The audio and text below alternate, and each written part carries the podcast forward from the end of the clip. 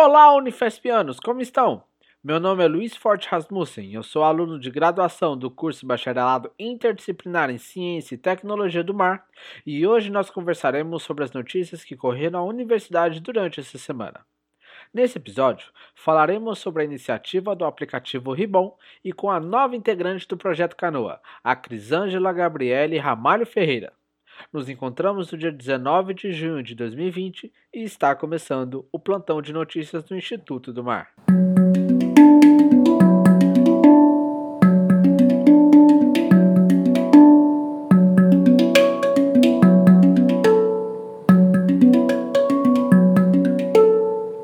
A Tetra Pak, em parceria com a startup Ribon, convida os usuários do aplicativo de mesmo nome para apoiar catadores autônomos, através da ONG Pimp My Carroça, que oferece auxílio para profissionais do CATAC, que é um aplicativo para coleta de resíduos.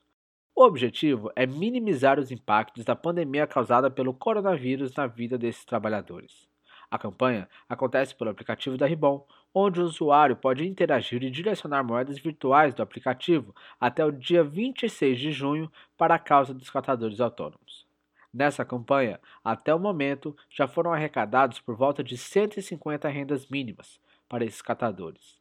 Então, se você também quer ajudar, é só procurar pelo aplicativo Ribon na sua loja de aplicativos, seja ela a Apple Store ou a Play Store.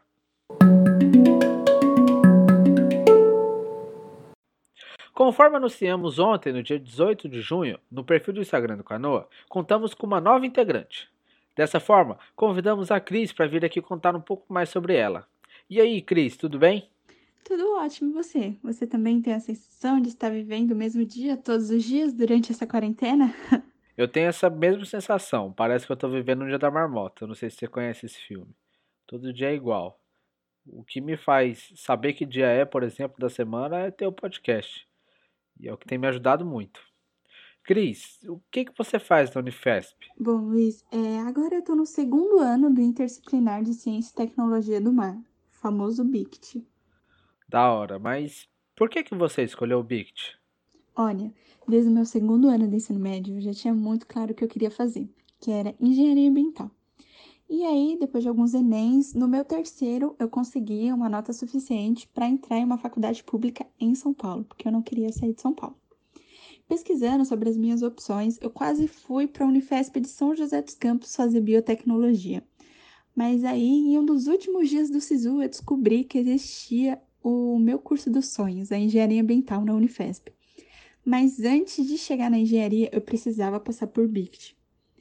E como eu sempre ouvi o discurso de um curso interdisciplinar, um curso de ciência e tecnologia, por causa da Faculdade Federal do ABC, que eu moro em Santo André, é, eu pesquisei sobre o Bict e achei ele incrível. Eu comprei muito a ideia e aí o Bict caiu como uma luva para mim. Que história da hora. Tomara que dê tudo certo. É, Cris, a gente te conheceu através do Murilo da Imar, que veio conversar com a gente em um canoa notícia passado. Ele me contou sobre você e a gente entrou em contato, começamos a conversar e decidimos que você ia fazer parte do projeto. Mas o que é que você vai fazer no canoa? Ai, Lu, primeiramente eu queria agradecer a oportunidade de fazer parte da equipe. É realmente uma honra imensa participar do Canoa, eu tô amando.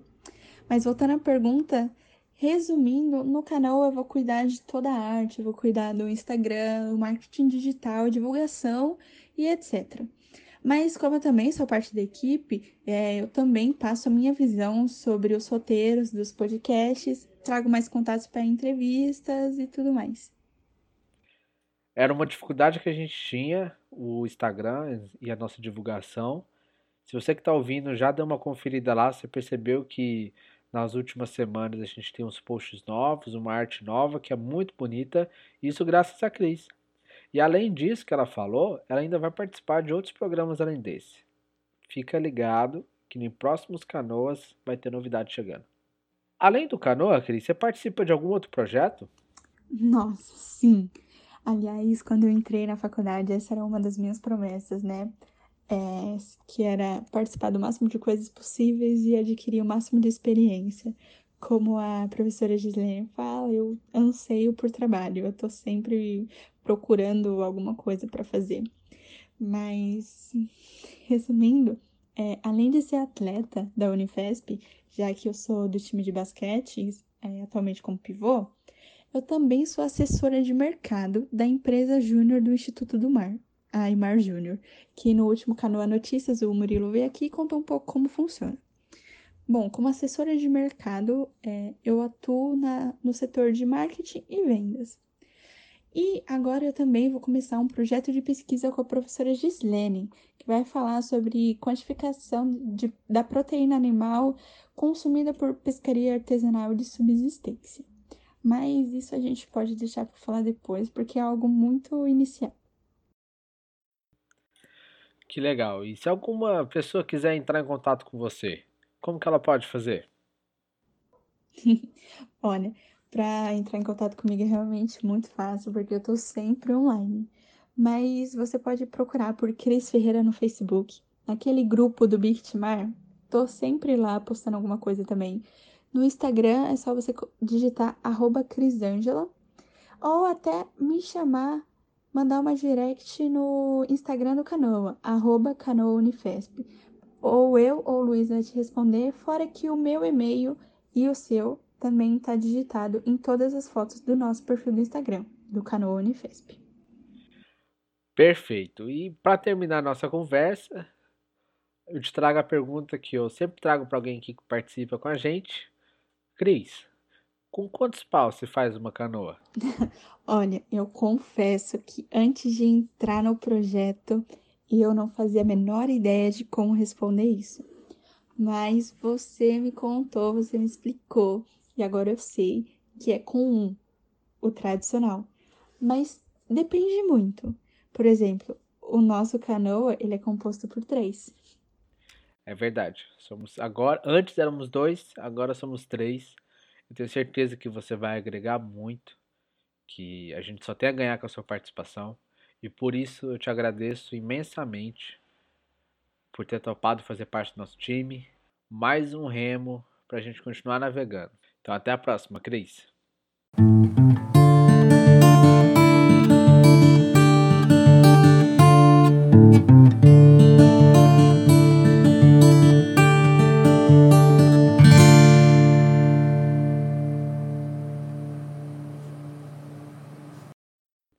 Muito obrigado por ouvir até aqui.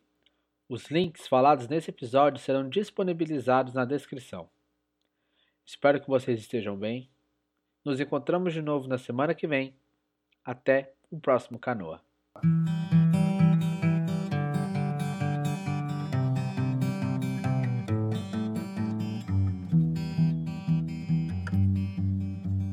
O projeto Com Quantos Paus Faz Uma Canoa é um podcast que fala sobre ciências e tecnologia nas universidades públicas. O conteúdo e o formato foram idealizados por integrantes do Instituto do Mar da Unifesp sob a coordenação da professora Gislene Torrente Vilara, e é um projeto de extensão em parceria com o Núcleo Rádio Silva. Entre em contato pelo endereço canoaunifesp.gmail.com ou pelo Instagram canoa_unifesp. Você pode nos ouvir no site da radiosilva.org, no Spotify ou na sua plataforma de podcasts favorita.